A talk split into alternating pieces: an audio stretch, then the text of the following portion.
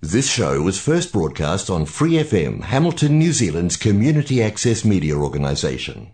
For more information on our lineup of shows and the role we play in the media, visit freefm.org.nz. De mujer a mujer, juntas somos más fuertes. De mujer a mujer, juntas somos más fuertes. De mujer a mujer, juntas somos más fuertes. De mujer a mujer, juntas somos más fuertes. De mujer a mujer, juntas somos más fuertes. De mujer a mujer, juntas somos más fuertes. De mujer a mujer, juntas somos más fuertes. Hola chicas, bienvenidas una vez más a nuestro programa de Mujer a Mujer. La saluda Angie León y el día de hoy estamos con la recopilación de los momentos más importantes del Club de Lectura Cazadoras de Libros. El día de hoy estaremos hablando acerca del libro La sexualidad y el funcionamiento de la dominación, la rebelión de Edipo, segunda parte, de Casilda Rodríguez Bustos. Ella también aquí habla sobre la matrística y el patriarcado. Eh, no sé si ustedes entiendan un poquito sobre matriz, lo que es la matrística. Yo la verdad todos esos conceptos los he venido aprendiendo es con este libro que me toca y qué es matrística y qué es no sé qué. Pero bueno, ella aquí habla de la matrística, que son, eran como esas sociedades antiguas que no vivían en ciudades fortificadas, sobre todo eran como sociedades em, granjeras y que no vivían bajo ese régimen eh, de jerarquía y de poder y de leyes. Ella habla acá también mucho del tema de las leyes, de cómo las leyes, ella de hecho habla del código de Hammurabi, si no estoy mal, como la primera ley y la primera como, como norma de dominación de, del ser humano. Ella habla, entonces la matrística era como lo opuesto al patriarcado y a, la, y a la jerarquía porque todos eran como iguales, no habían como poderes jerárquicos ni entre hombres ni entre mujeres, sino que todos trabajaban como en lo que les correspondía, más o menos en su entendida matrística. Eh, y también ella menciona algunos ejemplos de mm, cómo a lo largo de la historia se han hecho precisamente cambios de pasar a lo que es lo natural a lo que es pues dominado, ¿no? A la dominación. Y de hecho ella mencionaba, por ejemplo, el tema del etarismo, que es lo que hoy por hoy es la prostitución, entre comillas que ella dice que yo estuve mirando un poquito también de qué era, eran mujeres que de hecho podían llegar a tener, eran mujeres de compañía, pero que tenían muy buena educación y podrían llegar a tener muy bueno, muy buena posición social en algún punto como las geishas. Ajá, eso, algo así, pero ella decía que no había como en ese momento, que, o sea, que como compararlo con la prostitución estaba súper fuera de base, porque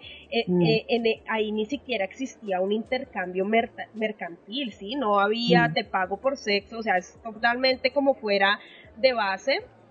Ella también habla, creo que es en este capítulo, ¿no? Donde ella habla que antes tú te acostabas con el primero que llegaba y no escogías simplemente con el primero que llegaba y, podías tener un vínculo sexual, ¿no?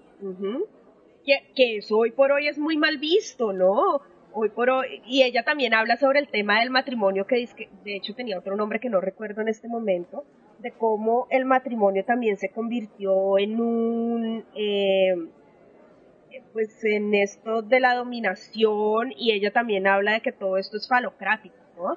Eh, toda esta dominación claramente es falocrática, está desenfocada en el poder que debe tener el hombre. Ah, y también habla sobre una frase de la Biblia. Sí, dominará sobre todo aquello que se mueva sobre la tierra, algo así. Y eso es lo que se ha venido haciendo por milenios, ¿no? El hombre ha estado dominando sobre todo lo que se mueve en el, en el mundo y todo es tan falocrático porque todo está enfocado es en el hombre, en el pene, en el placer sexual del hombre, en sí. Ella dice aquí, ah, mira, acá está lo del matrimonio, que era llamado demétrico. Apareció por primera vez como un pacto contractual y explícito. E, eso es lo del matrimonio. Y acá dice, la desconexión interna tuvo necesariamente que acompañarla la instalación del orden sexual falocrático, que era lo que les estaba diciendo, ¿no? Ese que es lo mismo que el orden patriarcal, ¿no? Todo ha sido enfocado en el hombre, en la sexualidad del hombre, en el placer del hombre. Y la perversión de la sexualidad elimina su mecanismo propio de funcionamiento, el fluir de la libido. Bueno, no sé si tienen algo más que comentar de por ahí. También habló, hablaban de que la monogamia era como, o sea, sería como algo fuera de lugar en esas civilizaciones donde pues se acostaban con el primero que llegaba y luego con, ah, con el siguiente y luego seguían cambiando de parejas, ¿no? Y que la poligamia era lo, lo natural. Ella explica que eso es lo natural. la monogamia es una, es algo que ha sido establecido.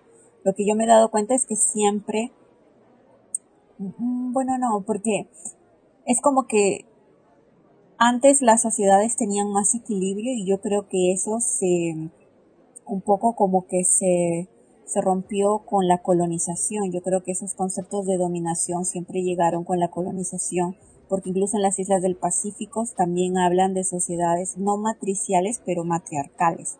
Mm. Y que es distinto, ¿no? Porque ella creo que aclara esto en el capítulo 2 o 1.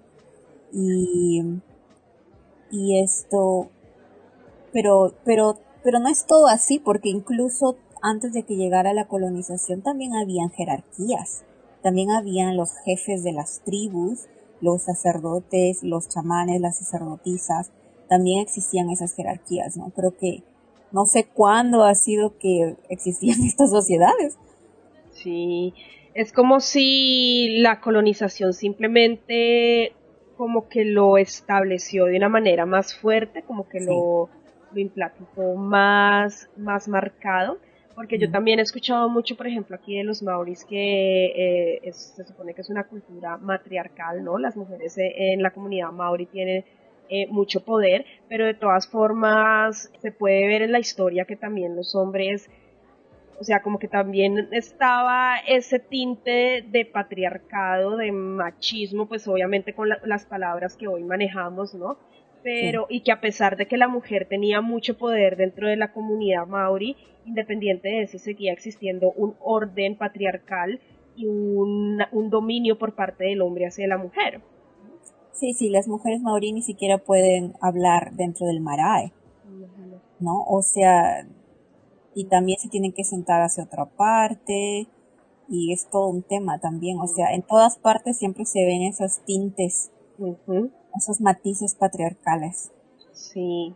Yo creo que ahí justo, ¿no? Cuando hacen como estas afirmaciones de que el feminismo, confusiones que tienen las personas acerca de lo matrilineal, el matronazgo, la matrística, que ahora es un tema que nos introduce creo que a todas eh, la autora, y el patriarcado, como no pueden ser equiparables, ¿no? Y una cosa no es opuesta a la otra, sino que justo este orden patriarcal se establece de manera tan tajante y tan antigua que incluso como comentan ustedes no ha convivido con estas sociedades quizá que podamos, podemos llamar matriarcales, eh, pero que hacen referencia a cierta importancia solo de un grupo reducido de mujeres, pero que al final en comparación con los hombres no tienen el mismo poder y el mismo dominio. Sí, porque o sea, la autora ella menciona, ¿no? Que ella va, va a llamarle matrística porque era un equilibrio donde no había un dominante, ¿no? Mientras en una sociedad matriarcal las que mandan son las mujeres y en una sociedad patriarcal los que mandan son los hombres. Pero incluso en sociedades matriarcales hay menos desigualdad que en una sociedad patriarcal. Y yo me acuerdo que vi un video hace ya años sobre hablaban sobre los campamentos de refugiados.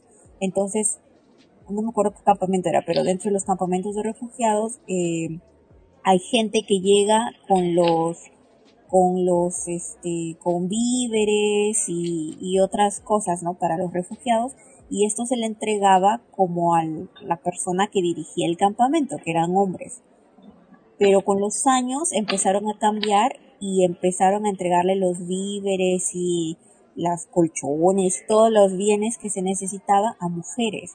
y se dieron cuenta que cuando le entregaban a las mujeres eh, se repartía a todos, mientras cuando entregaban a los hombres eh, pues había mucha desigualdad dentro del campamento y lo utilizaban como herramientas de poder para dominar.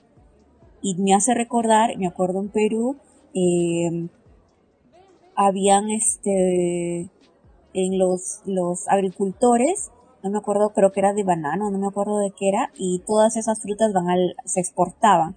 Entonces se tenía que acoplar a ciertas normas para lograr los ISO, certificación, fair trade, todo eso, ¿no? Y el dinero que ellos recibían, eh, porque era como una, una, una empresa extranjera, entonces ellos luego tenían que entregarle a los, a los comuneros, ¿no? A, los, a los agricultores. Y luego ellos se dieron cuenta y cambiaron la estrategia y se lo entregaban a las mujeres. Entonces, si las mujeres no tenían una cuenta en el banco, los bancos de esa localidad estaban instruidos a que solamente le entreguen cuando llegue la mujer a recogerlo porque se daban cuenta que cuando las mujeres recogían el dinero lo invertían en educación para los niños y cuando los hombres recogían el dinero se lo gastaban tomando alcohol. como que siempre ha sido así.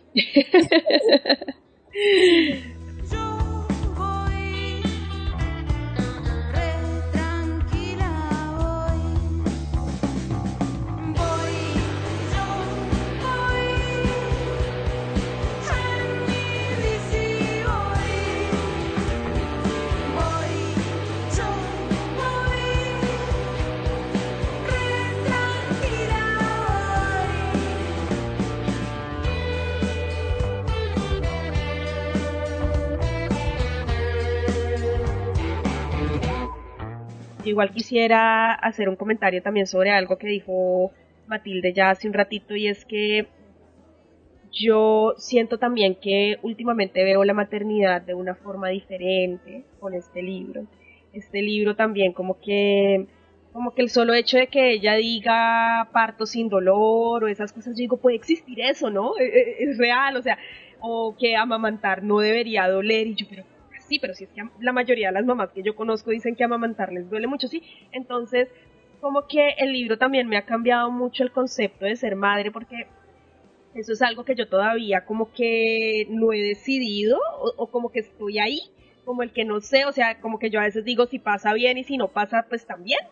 Entonces, como que verlo desde otra perspectiva, verlo, leer, leer todo lo que ella explica, como que de verdad también me ha, me ha hecho un clic y me ha hecho cambiar la visión de la maternidad y como que digo, bueno, de pronto no es tan difícil como el mundo nos hace creer que es la maternidad, pues obviamente debe tener sus altibajos, obviamente no estoy diciendo que debe ser un camino pues de rosas, maravilloso y perfecto, pero al menos pienso que, mm, que, empezar a reconocernos, a conocernos como mujeres, a reconocer nuestro cuerpo y a conectar con nuestro cuerpo puede hacer que la experiencia sea más amena, sea más placentera y, que conectemos mejor con nuestros pequeños, ¿no? Sí, definitivamente creo que ahorita con lo que comenta Cristi, creo que esta idea del, progreso, retomando un poquito lo que decía hace un momento, esta idea del progreso ahora se está como transformando hacia más bien el retorno a lo natural, ¿no? A lo que a lo que funciona y a ese equilibrio, porque creo que hablamos especialmente de esta parte, pues ese equilibrio y esa autorregulación de la que habla el autora en los cuerpos de las personas, pues también es una autorregulación de la naturaleza, ¿no? Y que de repente la dejamos de lado y en esta idea de progreso pues creemos que es mejor estar en una ciudad en el campo, porque la ciudad lo único que tiene es venta de todo y el campo es como disfrutar de esa parte natural, ¿no? Y creo que este libro a mí me regresa mucho a esa parte de conectar no solo con, o sea, no solo internamente con tu cuerpo, sino incluso conectarte externamente mientras sea posible o en tanto sea posible y, lo más que puedas conectarte con, con toda la naturaleza no, no pude conectar con el capítulo. Será porque, bueno, no me puedo relacionar tampoco porque no tengo niños, ¿no? Pero sí me hizo entender la desconexión de nosotros al haber sido bebés, ¿no? con nuestras madres que fueron pues adiestradas, se podría decir, por los doctores, por la medicina eh, occidental y cómo se generó toda esta desconexión, ¿no? Como sociedad. De hecho, yo cuando empecé a leer la introducción del libro, de inmediato, cuando empieza a explicar de esta autorregulación, de estas funciones, esta, este regulamiento del placer, del placer con el entorno y también con tu cuerpo, y de cómo se limita y te lleva como a este estado de desconexión y de estrés, con el libro anterior que leímos, dice, pues claro, entonces ante esta desconexión que nos obligan a tener corporal a las mujeres, pues buscamos como esa liberación en un ámbito externo y en una pareja monógama y esta ilusión que se hace falsa ilusión y falsa creencia, ¿no? De entonces como yo no me autorregulo, el otro me tiene que autorregular, ¿no? ¿Cómo se pasa? Y yo dije, pues claro, por eso idealizas, por eso esperas que el otro cubra lo que tú no estás cubriendo, pero porque tú, porque te, te enseñaron a autolimitarte, ¿no? En ese sentido, lo que decía Cristo, pues aquí maneja que, pues esa parte de, de placer sí sexual con el otro, pues es natural y no tendría por qué ser monógama y como estas instituciones que se generan, como el matrimonio, pues se limita cada vez más te hacen, insisto, eh, aprender a, a limitarte cada vez más y a disfrutar cada vez menos, no solamente en el ámbito sexual, ¿no? sino en un ámbito muy personal de, no, no sentir satisfacción incluso creo a lo que puedas hacer porque no estás, no te estás autorregulando.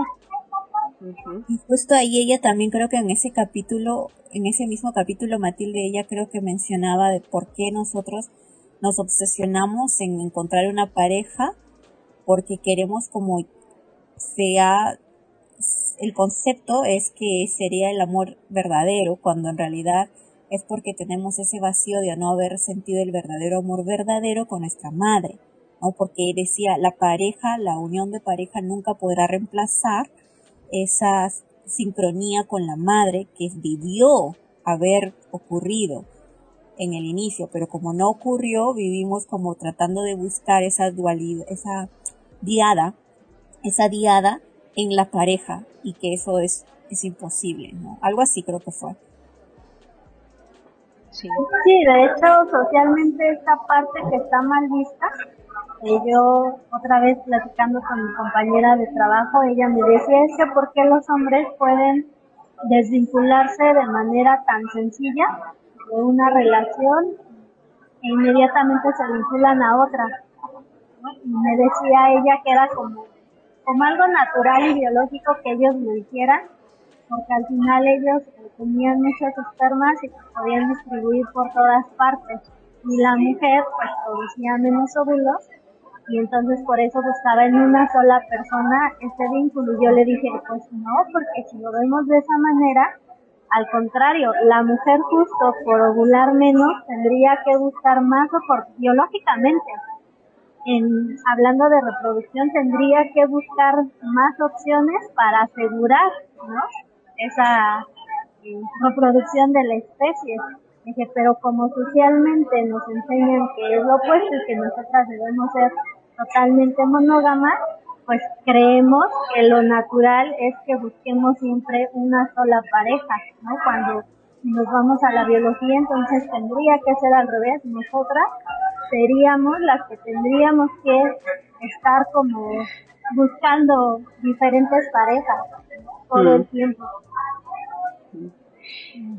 A mí lo que me parece es que hoy por hoy hablar de relaciones poliamorosas y todo este tema, como está la sociedad hoy por hoy también es igual muy difícil, ¿no?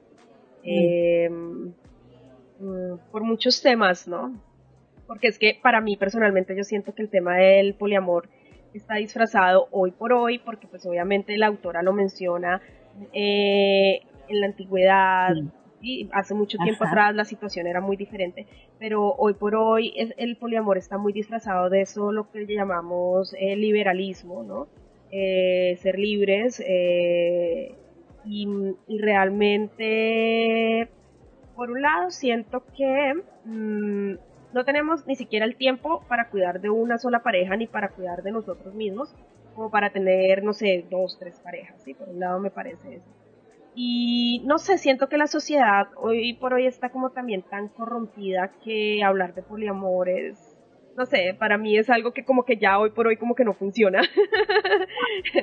Ahora que hablas de poliamor, eh, ahorita en hay una, una serie que es de una pareja acá en Nueva Zelanda, de que se llama como There is Space for a Threesome, algo así te la recomiendo. Es no, me, la estoy empezando a ver y es, es interesante cómo, cómo se plantea una relación en que ellos están. O sea, no me la he terminado de ver, pero, pero el comienzo es algo así como tienen su pareja, pero al mismo tiempo ellos pueden experimentar relaciones sexuales con otras parejas. Entonces e, es, es interesante porque el amor de ellos se ve como tan, tan puro, como tan libre, pero no, no, no influenciado, ¿se me entiendes? Entonces es, bien interesante porque es, como una, un documental que hicieron, hizo la pareja acá en Nueva Zelanda. Sí, lo que pasa es que para poder tener una relación poliamorosa mm, tienen que haber muchos factores que deben estar funcionando correctamente, tanto personalmente como dentro de la pareja. Y, y lo que les decía, yo siento que hoy por hoy la sociedad está como tan, tan mal, tan enferma, tan tan llena de tantas cosas que, que yo siento que es muy difícil. Mm. Tan llenas de enfermedades de transmisión sexual también. Exacto, sí. y emocionales. Nosotros mm. emocionalmente hoy por hoy estamos muy mal. Y yo mm. siento que también tiene que ver con lo que precisamente hemos venido hablando del libro, ¿no? Esa desconexión con, con nuestros cuerpos, eh, con nuestras madres, ¿no? Porque pues nuestras madres hicieron lo que pudieron, pero de todas formas pues hubo ciertas em, cosas como lo menciona el libro de la medicina que han hecho que se genere una desconexión y eso está generando problemas psicológicos ¿no? y emocionales entonces eh, como que tenemos tantos problemas emocionales psicológicos el corre-corre del día al día del día a día que una persona tiene que estar muy bien consigo mismo para como abrirse a una relación poliamorosa así como tan porque eso puede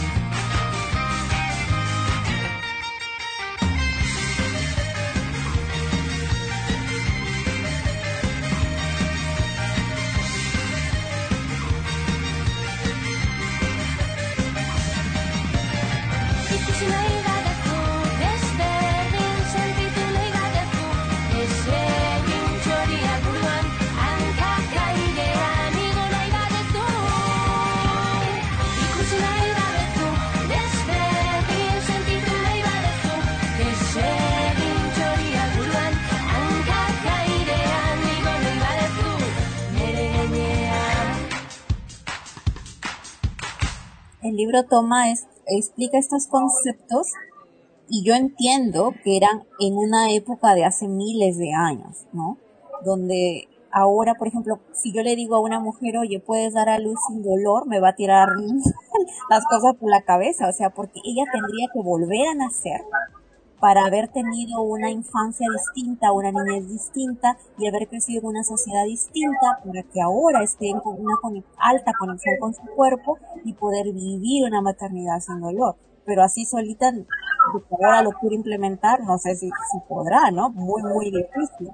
Pero todo esto es como que yo, al menos para mí, lo veo como, lo tomo como, wow, hubo una vez un mundo en el que todo esto se podía hacer, se podía eh, poner sexo sin embarazarse, se podía dar a luz sin dolor, se podía tener relaciones poliamorosas, ¿no? Pero ahora, como dices, o sea, ya como están las cosas, es casi, no imposible volver a eso, pero tardaría un, par de siglos o al menos un siglo volver a eso. Yo, yo en este, en este concepto no me refería de hecho a que necesitáramos o volviéramos como a esa búsqueda, sí, claro. a lo que yo me refería es que a que socialmente nos, nos inculcan esta parte, ¿no? De buscar siempre en una pareja lo que tienes o buscar que te complazcan cuando no estás, y no me refiero solo a lo sexual, ¿no? A que te complazcan, a que tu felicidad está dependiendo siempre del otro yo también creo que las relaciones poliamorosas ni siquiera sé si sean realmente existentes, vamos, y de repente te hablan de, de relaciones poliamorosas, son totalmente desiguales, ¿no? Y repiten un patrón eh, patriarcal y la mujer es la que cede y entonces el poliamoroso es el hombre, o en este poliamor pues el hombre sigue como eh, en esta no sé cómo llamarlo, como, en este, en este beneficio más para él que para la mujer, ¿no? Si no me refiero a que, o sea, cuando me refiero a que biológicamente tendríamos que buscar o sería al revés,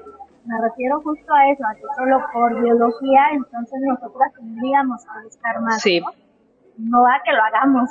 Sí, sí, no.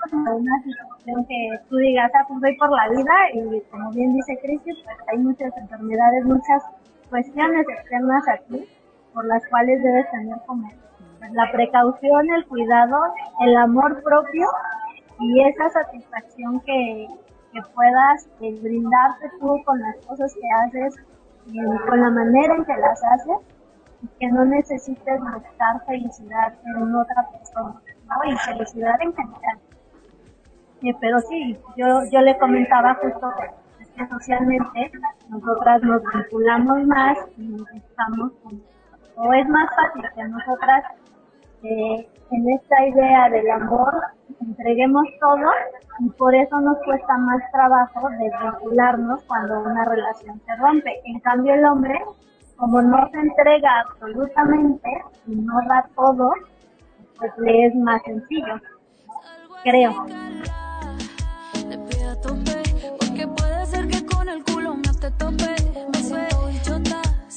Del bloque. No me quieren partir,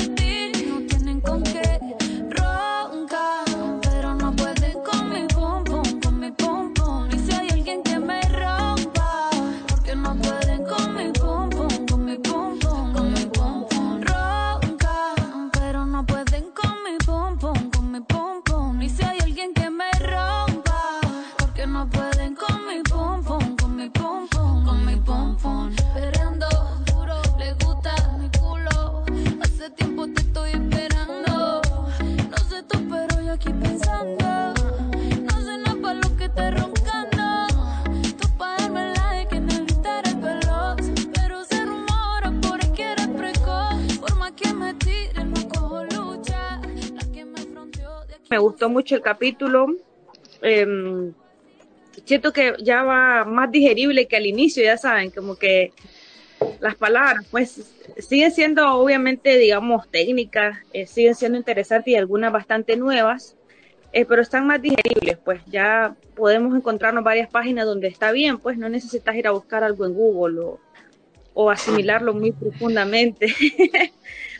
Este, entonces, en cuanto a si me gustó, ahora ya directamente, ¿verdad? Sobre el, el fondo, eh, es interesante, es interesante porque en mi percepción, a mí me gustaba leer mucho psicología. Recuerdo una época de mi vida que le, me gustaba leer mucha psicología y, y pues no, esta, esta concepción de la, de la inteligencia emocional que se tiene normalmente, nosotras como jóvenes también, creo que mucho lo que ella dice ahí, nosotros lo, lo vivimos diariamente.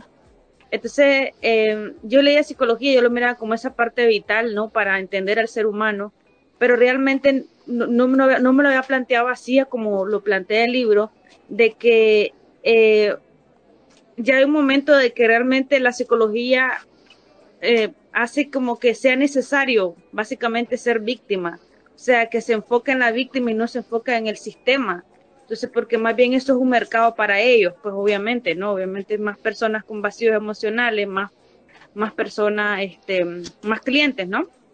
Me gusta esa postura, obviamente más adelante vamos a hablar más al respecto, supongo, pero sí. la esencia de la psicología, cómo lo plantea, cómo plantea esto de la inteligencia emocional, pues yo soy la víctima, digamos, yo soy la persona perjudicada, yo soy la que de niña me han, me han oprimido, ¿verdad? Han provocado esa desconexión entre mi cuerpo, mi espíritu, mi alma, y luego me obligan a que sea yo la que vaya donde un especialista para que equilibre eso, pues, cuando realmente es una cierta inmersión, pues, en el sistema, porque obviamente, lo decía bien el libro, eso eh, puede conllevar a una rebeldía que a nadie le conviene, pues, ¿verdad? Entonces, esa parte me, me, llamó mucho la atención, ¿no? Porque es como una connotación diferente de la inteligencia emocional que solemos escuchar. Siempre es como que escuchamos personas como que es importante hacer esto, es importante hacer lo otro de tus de tus niveles uh, psicológicos en cuanto, por ejemplo, a la ansiedad o la depresión, ¿no? Siempre está como que vos sos el culpable porque no te adaptas.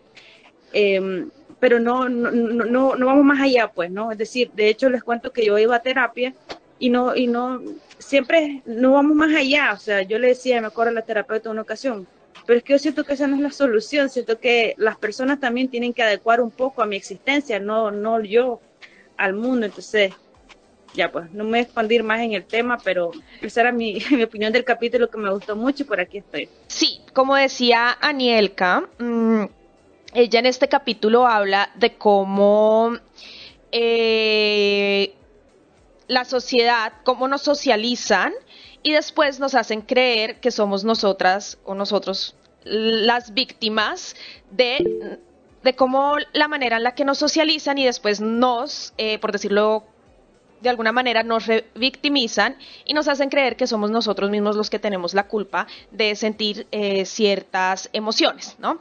Entonces eh, entra el tema de la psicología y de hecho el libro también habla sobre el ascetismo. Eh, que es esto que tiene que ver con la perfección, sí, como de los pensamientos buenos, de ser una persona pura, de ser una persona eh, que sobre todo se ve en las religiones judeocristianas que ella menciona acá, judeocristianas e incluso eh, ella menciona otra religión que se me olvida, creo que es la, la budista, ella menciona también eso, sí, como, como esa necesidad de estar controlando todo el tiempo nuestras emociones, de que si sentimos rabia o ira o eh, en cierto instante es visto como algo malo y ella menciona en este capítulo que de hecho la rabia, la ira no son algo malo, sino que son emociones naturales del humano y que estas emociones están hechas para reaccionar frente a algo. Entonces nos hacen creer que este tipo de emociones, obviamente pues ella eh, se refiere en general a las emociones, nos hacen creer que estas emociones como que mmm, son malas cuando en realidad lo que está mal es lo que nos hace generar esta emoción. ¿Sí? Si reaccionamos con ira es porque eh, estamos reaccionando frente a una estimulación externa que nos hace reaccionar de esta manera Ah, bueno, ella habla del orden sexual. Al principio dice que la represión de la sexualidad implica una determinada desconexión entre las pulsiones corporales y las emociones y sentimientos que las acompañan. Mm, y que es lo que hoy en día la psicología llama la educación emocional, eh, o la inteligencia emocional, que no es sino otra cosa que la represión de esas emociones innatas, pues de nosotros que nos desconectan de nuestras pulsiones y ella habla aquí también de mm, de la de la conexión con nuestras vísceras como esa pulsión que viene desde nuestras vísceras pero bueno. Me parece súper interesante la postura mm, de la Casilda porque encuentro que tiene todo el sentido o sea como que lo que decía la Nielka que eh, al final la psicología es como el dentista. Siempre te va a encontrar algo malo, porque siempre te va a tener que cobrar un montón de plata.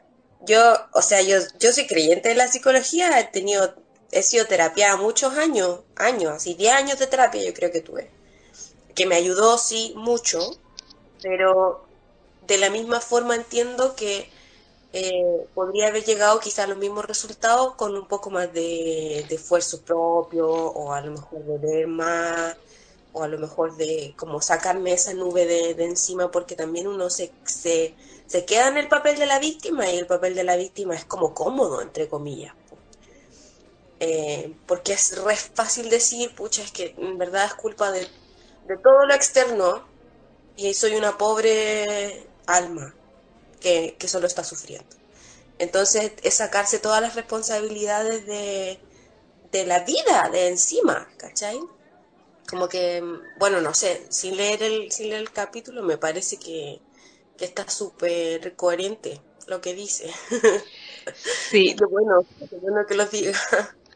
Sí, de hecho lo que dices, ella acá menciona en una parte que la psicología es como el mantenimiento también del capitalismo, ¿no? Hace también como parte de todo lo que, lo que engloba el capitalismo, pero ella también dice que no toda la psicología es mala, es más como ella hace referencia como a una psicología más de antaño, ella decía como que en algún momento la psicología iba como por buen camino, y de repente se empezó a desviar y que eh, lo que tú decías, por ejemplo, el, odontólogo es, es como una manera de eh, controlarnos y controlar nuestros cuerpos y el capitalismo también es una manera, es como lo que también lleva a eso, ¿no?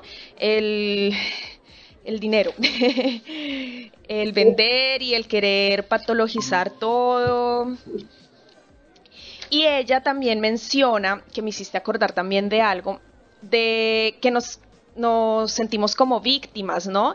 Y es que nos revictimizan, que era lo que yo les decía también ahorita.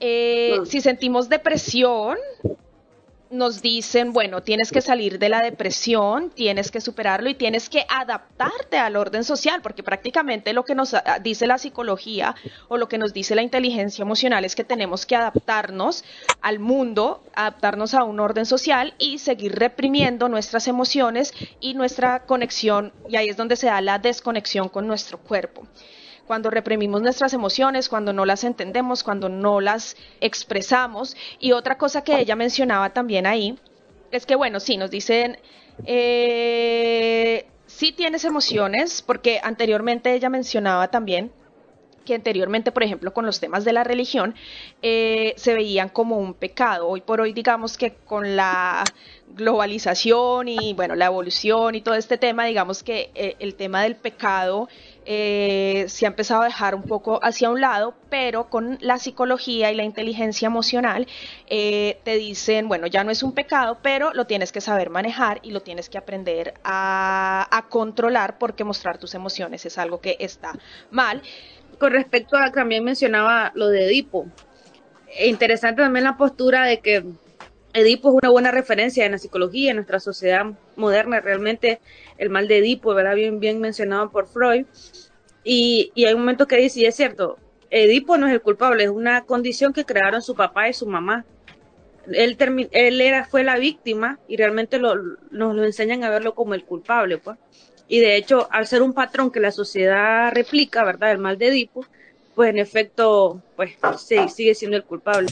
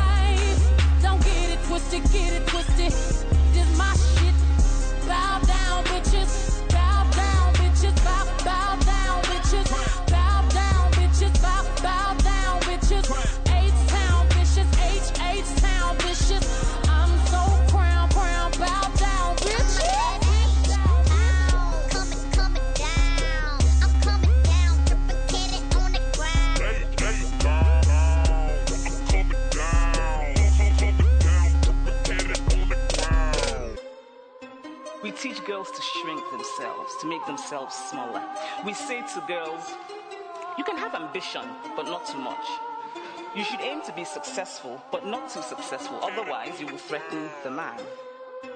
Because I am female, I am expected to aspire to marriage. I'm expected to make my life choices, always keeping in mind that marriage is the most important. A marriage can be a source of joy and love and mutual support. But why do we teach girls to aspire to marriage and we don't teach boys the same? We raise girls to see each other as competitors, not for jobs or for accomplishments, which I think can be a good thing, but for the attention of men. We teach girls that they cannot be sexual beings in the way that boys are. Feminist, a person who believes in the social, political, and economic equality of the sexes. You wake up, housed up, round round in it, flossing on it. This diamond, my diamond, this rock,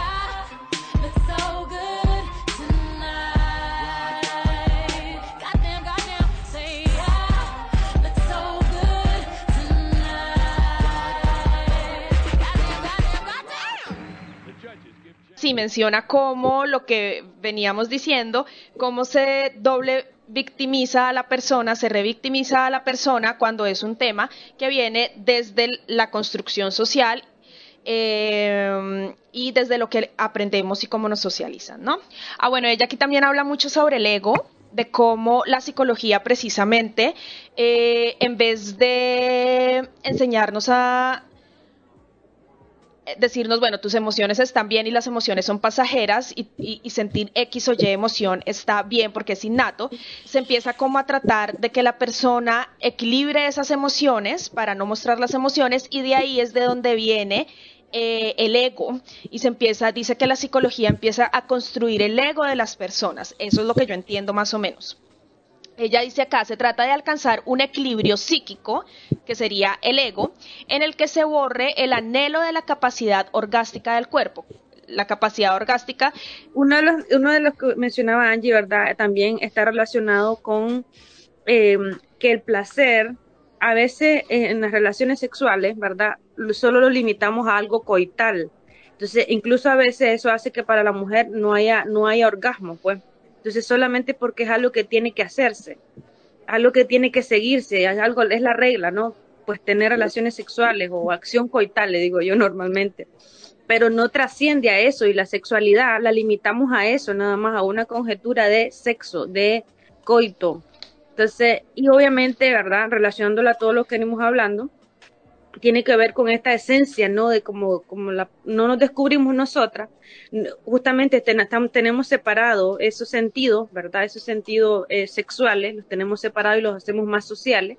Entonces, ya lo hacemos como una forma de, de, de ah, ¿cómo se llama? Socialización. El sexo es una forma de socialización, más que una, más, más que una forma eh, nata, íntima de la persona. Sí, ella aquí menciona precisamente sobre este tema cómo, cómo estamos tan desconectados de nuestros cuerpos, de nuestras emociones y de nuestras pulsiones, que el sexo, y bueno, y cómo se corrompe el tema de lo que es el sexo y la sexualidad, la manera en la que es corrompida, eh, que creemos que eh, el sexo se traduce solamente al acto coital, como decía Anielka, y ahí es cuando se ve, por ejemplo, que las mujeres, por ejemplo, tienen, eh, no pueden tener orgasmos o que mm, eh, lo hacen más por obligación, ¿no?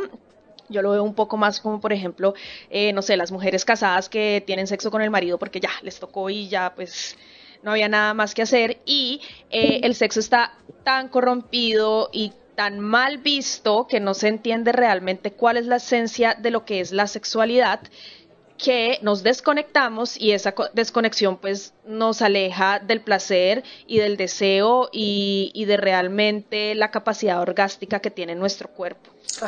Ah, mira, ahorita que hablábamos sobre el capitalismo, hay un párrafo que me pareció muy, muy chévere. Dice, la psicología tendría que reconocer honestamente lo que han dicho que dos teóricos, que la esquizofrenia y el capitalismo son dos caras de una misma realidad y dice que la sociedad represiva aparece con el patriarcado.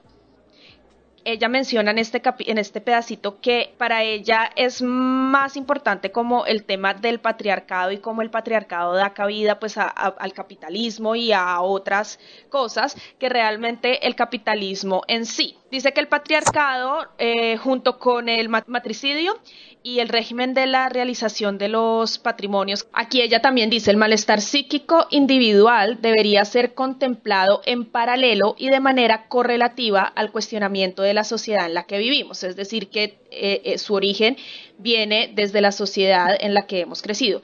Y dice, teniendo en cuenta el impacto de la represión en el mismo nacimiento. Es decir, que nuestras represiones empiezan desde el mismo nacimiento y de hecho yo diría que desde antes del nacimiento, desde el momento en el que estamos en el vientre y bueno, no sé, nos dicen va a ser niña, va a ser niño, desde el momento de ahí empieza nuestra represión y también la manera en la como, por ejemplo, como ella mencionaba en los capítulos anteriores, la manera en la que debemos y nos dicen cómo deberían ser nuestros embarazos, cómo deberían ser eh, nuestro parto, cómo deberíamos ser como madres, todo desde el inicio. Dime, cómo es eso, porque hoy, ahora que está ahí 35 semanas de embarazo, todo el mundo tiene que opinar.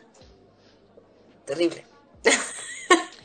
Sí, sí, es verdad. Aparte que también leí el otro de la Casilda, pariremos con, con placer. Ay, sí. Bueno.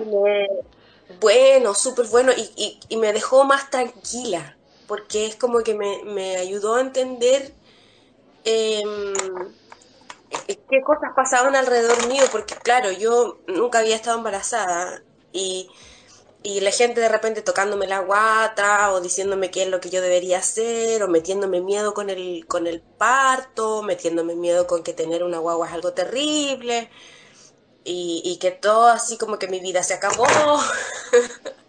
Entonces la Casilda como que me ha dado más eh, me ha dado como una fuerza interna de, decir en verdad, no, sabéis que esta gente no tiene idea de nada. Eh, yo solo tengo que seguir mi instinto, todo va a estar bien. Lo tengo adentro porque soy humana. Sí, total. Mira que a mí me ha pasado lo mismo con el libro. Eh, son cosas que yo o sea, como que le dicen a uno lo que tú dices, que la maternidad es terrible, que se, mejor dicho, la vida se te va a acabar, no vuelves a dormir, no vuelves a, no vuelves a tener vida propia. Y, leer, leer que, mm, que realmente las cosas no son tan así, que realmente tiene que ver con el orden social en el que estamos viviendo pues actualmente y desde hace, ella de hecho lo menciona desde hace como tres generaciones.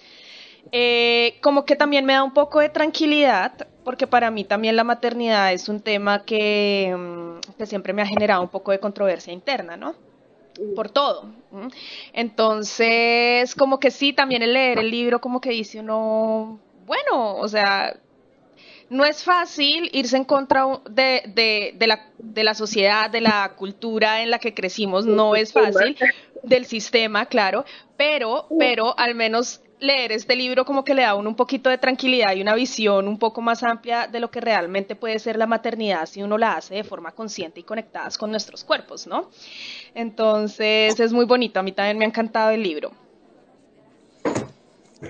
Sí, es como una, como una apertura de mente, así, como, como un relajo también. Y que te cantes quien te quiera de verdad. Y que te llore aquel no te sepa amar y que te robe el corazón sin avisar para que entiendas de milagros y del mal. Voy a callar un par de días, alejarme de tu nombre, abandonar mi artillería, abrazarme al horizonte y olvidar. Sabré olvidar. A mí me pareció esta parte del libro, creo que sincretiza eh, toda la parte que nos había venido explicando de la regulación del cuerpo, ¿no? Con los sistemas que tenemos internos, que pues unos se paran mientras otros están funcionando y eso hace que podamos actuar, ¿no? Aquí creo que lo enfoca un poquito más a las emociones y dice, o yo entiendo que debemos permitirnos sentir esas emociones, ¿no? Hay una parte en la que habla sobre el enojo y la culpa, o sea, cómo la socialización que tenemos y la manera en la que nos enseñan a socializarnos y a manejar nuestras emociones hace que incluso tengamos culpa de sentirlas, ¿no? Y lo expresa cuando dice, bueno, es que cuando te enojas y lo manifiestas, eh, te sientes culpable porque en efecto no es una emoción agradable. Sin embargo, pues ese enojo forma parte de esa regulación y lo tienes que externar, ¿no? Y ahí es cuando creo que nos dice que un poquito la psicología, pues nos dice lo contrario, que la inteligencia emocional es no expresarlo, sino aprender a reprimirlo. Claro. Era como que ella mencionaba que la religión nos decía que no podíamos como expresarlo, por ejemplo, en eh, los diez mandamientos, él ya algo mencionaba, por ejemplo, que era un, la, la, ira o no sé, algo así, era un pecado y hacía parte de los mandamientos, ¿sí? Pero que con la psicología esto ya dejó de convertirse en un pecado, sino que te dicen, bueno, si tienes X o Y emoción, pero tienes que aprender a controlarla, o sea, es decir, a reprimir esa emoción. La emoción existe, la psicología te dice, sí, la emoción existe, pero tienes que aprender a controlarla, eh, a reprimirla.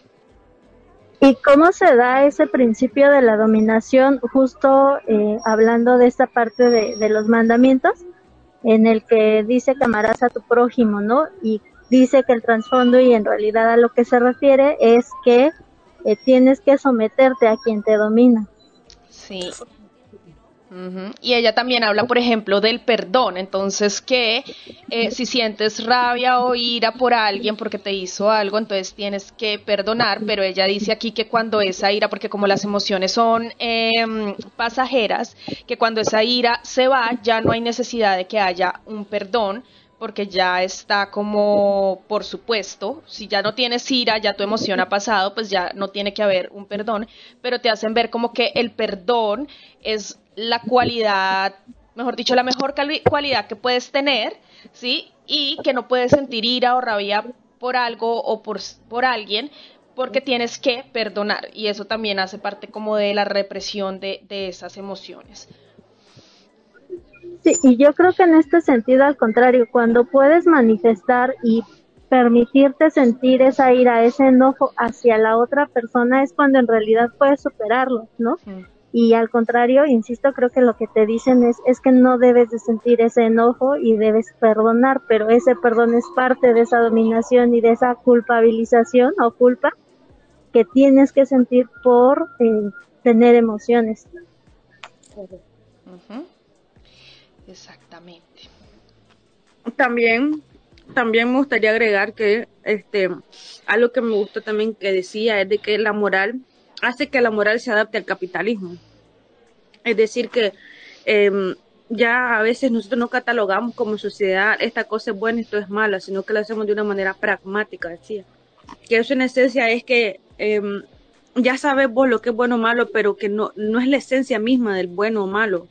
Eh, por ejemplo, a ver, a lo que en teoría es malo, o algo que es malo según la moral básica, por ejemplo, es, sabe en términos de sexualidad. Bueno, que la mujer sea abierta sexualmente, o sea, que la mujer sea la que, por ejemplo, tenga la iniciativa. Entonces ya es algo que no, que no es bien visto, ¿verdad? Eso es algo que no se nos permite, que la mujer tenga la iniciativa pero no es algo de que se hable, pues así como que eso no es, eso, eso no es correcto para la mujer, eso es algo que ya se sobreentiende en el sistema, que tiene que ser el de la iniciativa del hombre, pues, porque él normalmente se le atribuye también bastante al, al sexo masculino esto de la iniciativa y también de que ellos son los que más tienen la necesidad. Es normal escuchar a veces decir, cuando hay una pareja que están casados, escuchamos con frecuencia decir, no, él fue infiel. Por ejemplo, eh, mujeres cercanas he escuchado que dicen, contándome de cuenta, porque ya sabemos que los hombres está en su naturaleza ser infiel. Que yo sea infiel, ahí sí sería el fin del mundo. Ese tipo de moralidad, ¿verdad? Este, la vamos adaptando, pero solo en un ciclo donde le beneficia al sistema, pero siempre la mujer tiene que ser la que está perjudicada, la que está siendo sumisa. Eso hace bastante énfasis también. Sí, sí, es que en las relaciones al final la mujer es la que siempre termina en la sumisión y de hecho esto que tú mencionas, eh, Anielka, eh, tiene mucho que ver con cómo desde la antigüedad, eh, cuando el hombre quería tener descendencia, sus herederos o sus em, el próximo rey, bueno, todo este tema, cómo de allí nace también el tema del matrimonio, que de hecho creo que Casilda lo menciona en el libro, pero no estoy muy segura, creo que es en el capítulo anterior que ella menciona algo sobre el tema, de la necesidad de saber de de que su hijo realmente era su hijo, la única manera que el hombre podía saber de que su hijo era realmente su hijo era si poseía a la mujer y de ahí es de donde proviene también el tema del matrimonio. Por eso es que las mujeres no podemos ser infieles, tenemos que ser sumisas, tenemos que estar pues a, a la orden de nuestro hogar y de nuestro esposo y por eso es que los hombres tienden a ser más infieles porque para, para ellos, o sea, ellos para saber que sus hijos son sus hijos deben tener a la mujer bajo su dominio, pero ellos no necesariamente tienen que eh, cumplir con ese mismo rol, por eso es que el hombre también tiene tendencia a pues, eh, la infidelidad, ¿no? Gracias por acompañarnos el día de hoy. Las esperamos la próxima semana con más temas y recomendados aquí en De Mujer a Mujer. No olviden seguirnos en Facebook e Instagram en arroba de Mujer a Mujer NZ. Hasta la próxima. Thanks for listening to this Free FM podcast. If you want to hear more content like this, you can support Free FM via Patreon. Head to patreon.com slash freefm89 to find out more.